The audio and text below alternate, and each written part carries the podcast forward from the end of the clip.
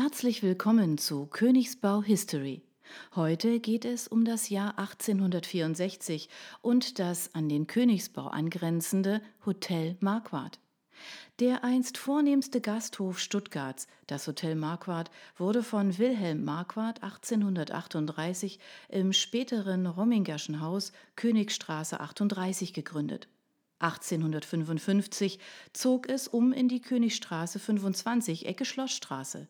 Zusammen mit dem 1857 von Marquardt gekauften Nebenhaus Schlossstraße 4, erbaut 1810, wurde das Gaugasche Kaffeehaus als Hotel eingerichtet und im September 1857 eröffnet.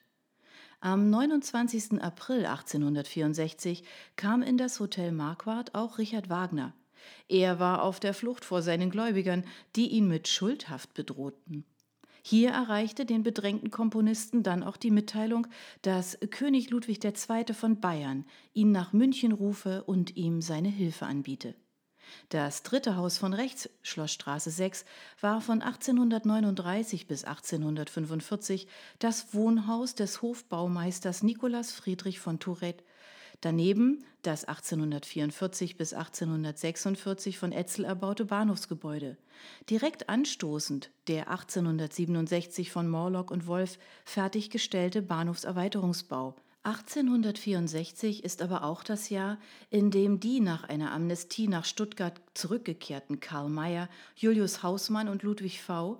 im Königreich Württemberg die Demokratische Volkspartei als Zusammenschluss vieler demokratischer Revolutionäre von 1848 gründen. Am 25. Juni wird König Karl durch den Tod seines Vaters Wilhelm I. dritter Monarch in Württemberg. Am 12. Juli wird er intronisiert. Liberaler eingestellt als sein Vater, ersetzt er am 21. September Josef von Linden durch Karl von Farnbühler als leitenden Minister und stellt am 24. Dezember die Presse- und Vereinsfreiheit wieder her. 10. März. Kronprinz Ludwig Friedrich Wilhelm von Wittelsbach wird nach dem Tod seines Vaters Maximilian II.